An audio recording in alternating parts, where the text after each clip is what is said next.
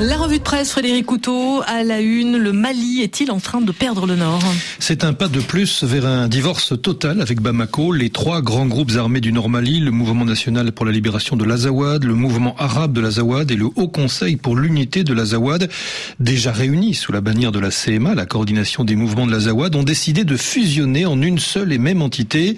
Une cérémonie officielle a eu lieu hier à Kidal, ville malienne du Nord-Est qu'ils contrôlent militairement depuis dix ans. Alors est-ce un retour à la case Question posée par Mali Tribune à Bamako. Oui, va-t-on vers un conflit ouvert entre le Nord Mali et le pouvoir central? D'aucuns vont jusqu'à imaginer le pire.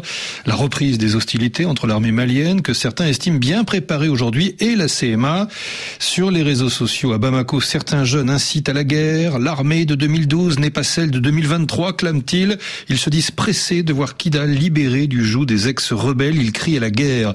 D'un autre côté, poursuit Mali Tribune, il y en a qui privilégient le dialogue pour eux, même s'il faut le relire ou faire autre chose, le mieux, c'est de sauver l'accord issu du processus d'Alger afin d'éviter la guerre. Le démocrate Mali hausse le ton. D'après cette publication, la France agit dans l'ombre aux côtés des groupes armés du Nord Mali. Le démocrate parle même de conspiration internationale. Il y a eu accord avec la France, écrit-il, pour proclamer une république nouvelle au Nord. Les membres de la coordination des mouvements armés de l'Azawad, la CMA, travaillent en connivence avec les islamistes également afin d'annexer ces mêmes régions du Nord. Ils ont aussi la l'appui de certains pays arabes.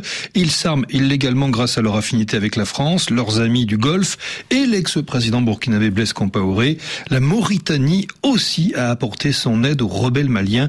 L'Algérie également ne joue pas franc jeu avec les autorités légitimes du Mali. En tout cas, avec cette fusion des mouvements de l'Azawad, le Mali n'est-il pas en train de perdre le Nord s'interroge Ouakat Serra. Où est donc passée la fameuse montée en puissance de l'armée nationale malienne, elle qui n'arrive pas à récupérer Kidal ou tout au moins à garantir la sécurité à tous les citoyens maliens sur le territoire national s'interroge encore le site d'information burkinabé. Les forces de défense maliennes ont-elles abdiqué dans la lutte pour redonner au Mali son intégrité physique? À ce rythme, Bamako ne sera-t-il pas contraint de reconnaître sa souveraineté à l'Azawad, portion du territoire dont le Mali est déjà amputé de fait, contrairement à la junte malienne, clivante à souhait, qui muselle et divise, pointe encore Wakatsera.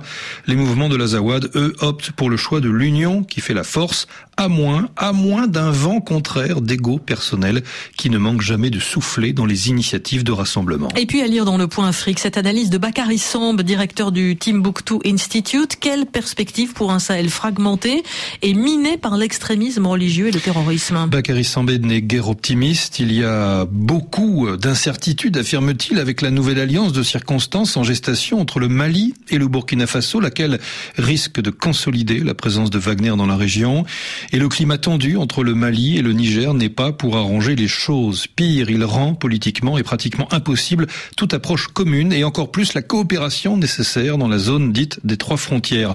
Au Mali, poursuit Bakary Samb, l'option Wagner et du tout militaire n'a pas donné les résultats escomptés. Au contraire, en plus de l'isolement du pays, de ses partenaires traditionnels et de ses voisins immédiats, les violations graves des droits de l'homme, l'amalgame ethnico-communautaire et les massacres de populations civiles rendent la situation bien plus critique qu'avant.